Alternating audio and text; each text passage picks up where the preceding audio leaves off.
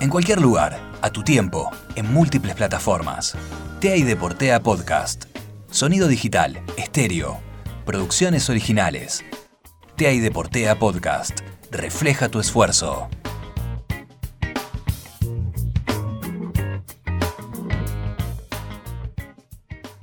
Obviamente ha sido tapa de muchísimos medios de los más importantes del mundo el triunfo de Javier Milei sobre Sergio Massa, muchos eh, preguntándose hacia dónde va la Argentina. Se hizo realidad porque Javier Milei es el presidente electo de Argentina a esta hora. Primero que no solo Milei le ganó a Massa, sino que el gato Mauricio Macri le ganó a Cristina Fernández de Kirchner. Me parece que el pacto de Acasuso eh, lo vio antes que nadie Mauricio Macri eh, y que finalmente Milei gana por una diferencia tremenda frente al candidato Unión por la Patria, gracias también a la casta. Javier Gerardo Milei nació el 22 de octubre de 1970 en la ciudad autónoma de Buenos Aires. Luego de recibirse como licenciado en Economía en la Universidad de Belgrano, trabajó como asesor en distintas empresas del sector privado. Durante esos años, su vida estuvo relativamente alejada de los medios masivos de comunicación. Sería en abril del 2015 cuando realizaría su primera aparición en la televisión argentina, al formar parte del programa Hora Clave, que se emitía por Canal 26. Tras esto, su popularidad fue en ascenso hasta convertirse en un personaje recurrente en programas de debate político, siempre presentándose como una figura disruptiva y por momentos violenta. Sus gritos sobre la libertad y la casta lo llevaron a ocupar un lugar como diputado en 2021, y lo que parecía un personaje televisivo se convirtió en un actor fuerte de la política nacional. Ahora, yo, yo, le pido a, a, Javier y a Diego que se presenten, ¿no? Esta, este, presenten en, en, sociedad, porque eh, la verdad que estamos acostumbrados a, a, ver pasar aquí a los clásicos, ¿no? A los consagrados, a los... A, Mariano los conoce absolutamente a todos, pero está muy bueno este, tener este, miradas diferentes, miradas nuevas. A ver, ya sé, lo nuevo no significa mejor. Ya eso está claro, Mariano, ¿no? Usted profesor. No sé, no sé. Por eso, no, digo, no, sé. no es necesariamente mejor. Hay que no demostrarlo, hay que demostrarlo. Javier. Bueno, yo soy Javier Milei, soy economista jefe de la Fundación Acordar. Digamos, tengo un pasado como docente, como académico, tengo más de 50 artículos eh, académicos presentados, seis libros, más de 100 notas de divulgación en diarios y no seré famoso como economista, pero sí como rockstar. sí lo nota. Diego. Un pueblo que no conoce su historia está condenado a repetirla. Es una frase que sobrevoló mi cabeza desde el domingo 19 de noviembre. Ese día, Javier Milei fue elegido presidente por casi el 56% de los votos, contra un Sergio Massa que anunció su retiro de la política luego de la derrota.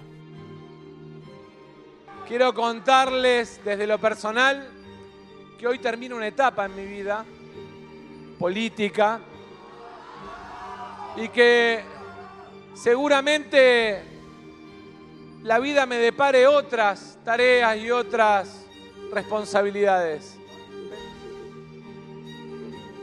Lo que había comenzado como un movimiento casi sectario, liderado por un hombre que había pasado más tiempo en los paneles de televisión que en la gestión pública, se convirtió en la elección de casi 8 millones de argentinos. Una inflación acumulada del 120% en el 2023, según los últimos datos del INDEC, un dólar que roza los mil pesos y un desempleo que crece de manera galopante fueron algunas de las razones por las que la gente le dio la espalda al oficialismo. Ante estas problemáticas, Milei se alzó como un líder casi religioso, respaldado por las fuerzas del cielo, a quien, con una protesta violenta contra la casta y propuestas difíciles de concretar, le alcanzó para convencer a millones de personas que se vieron desamparadas por los últimos cuatro años de gobierno. Sin embargo, sus declaraciones sobre venta de órganos y de niños no fueron lo que más preocupó a un gran sector de la población que no olvida ni perdona a aquellos que le causaron tanto dolor en el pasado. En el último debate antes del balotaje, el presidente electo no mostró ningún tipo de pudor cuando admitió su admiración por Margaret Thatcher. Mucho menos cuando comparó la guerra de Malvinas, que no costó la vida de 649 soldados en las islas, y casi, casi la misma cantidad en los años posteriores por suicidios, con perder un partido de fútbol en un mundial. Yo lo que señalo es que en la historia de la humanidad ha habido grandes líderes. Digamos, la señora Thatcher fue así como lo fue Reagan, como lo fue Churchill y como otros, o como De Gaulle, o como otras personas que a lo largo de la historia han tenido un rol significativo. Digamos, lo que pasa es que yo entiendo, Thatcher tuvo un rol significativo en la caída del muro del Berlín, que parece que a vos te molesta que se haya caído y aplastado a la izquierda. Con ese criterio, digamos, como cuando Alemania en el 74 le hizo cuatro goles a Argentina, Cruyff la rompió y hizo un desastre, vos tendrías que considerar que Cruyff es un pésimo jugador. O con los goles que nos hizo Mbappé en la final, tendrías que despreciarlo porque nos hizo los goles. En uno de los debates previos a las elecciones generales de octubre, afirmó que en la Argentina de los 70 se había librado una guerra, en referencia a la última dictadura cívico-militar que sufrió el país. No conforme, siguió con su frase, para terminar diciendo que, como en todo conflicto bélico, el gobierno de aquel entonces había cometido excesos.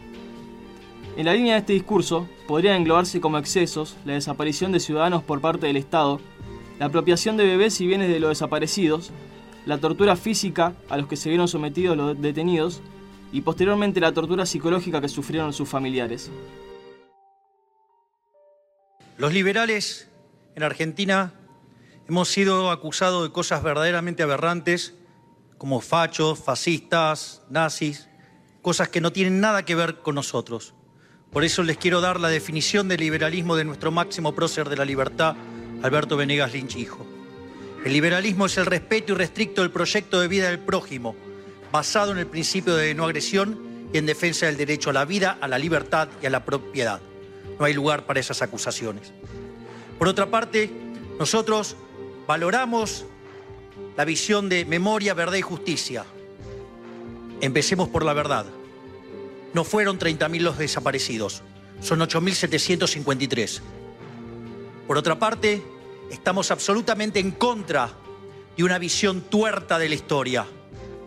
Para nosotros durante los 70 hubo una guerra. Y en esa guerra las fuerzas del Estado cometieron excesos y por tener el monopolio de la violencia le vale todo el peso de la ley. Pero también los terroristas de Montoneros, los terroristas del ELER, mataron gente, asesinaron gente, torturaron gente, pusieron bombas e hicieron un desastre y también cometieron delitos de lesa humanidad. Además, tampoco estamos de acuerdo con los curros de los derechos humanos, aquellos que usaron la ideología para ganar plata, para hacer negocios turbios, durante el juicio de las juntas, el abogado Jaime Prats Cardona alegó en su defensa a Eduardo Macera que lo ocurrido durante su comando había sido una guerra contra la subversión. Y en tercer lugar, señalar claramente que la guerra contra la subversión que se libró durante su comando implica, en todo cuanto de ella derivase, eliminar la responsabilidad de quienes lo sucedieron. Estas son las expresas directivas que yo he recibido.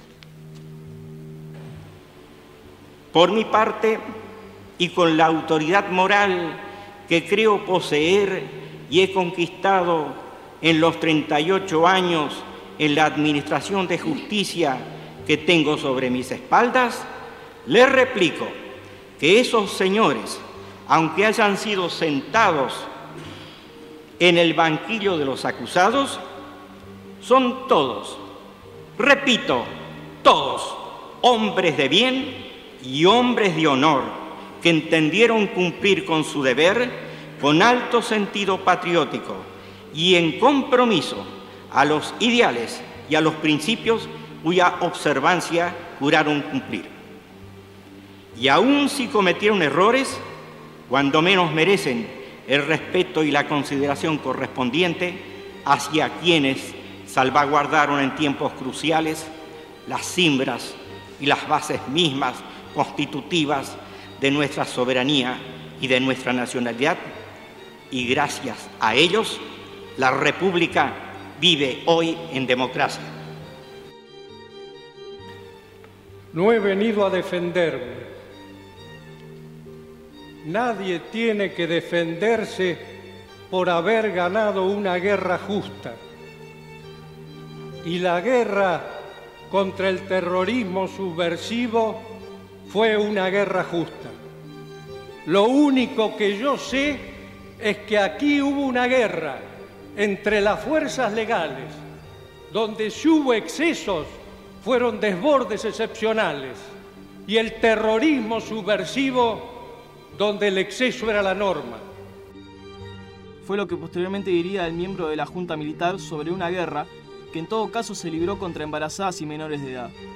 En ese juicio de 1985, Macera fue condenado a reclusión perpetua e inhabilitación absoluta por los delitos de homicidio agravado por alevosía, privación ilegítima de la libertad calificada por violencia, tormentos reiterados y robo. Lo que sorprende es que 38 años después sigan presentes con tanta impunidad los mismos argumentos que hace décadas fallaron en justificar lo injustificable. Victoria Villarruel no se queda atrás, y a la hora de declarar sobre la dictadura, no tiene filtros. Hija del teniente coronel retirado Eduardo Villarruel, generó controversia cuando se descubrieron sus visitas a Jorge Rafael Videla en el departamento que habitaba en el barrio de Belgrano, previo a su traslado a la cárcel en 2008. Las vagas explicaciones que dio sobre las visitas, la futura vicepresidente, resultan escasas ante declaraciones como las que dio el domingo del balotage cuando fue a votar.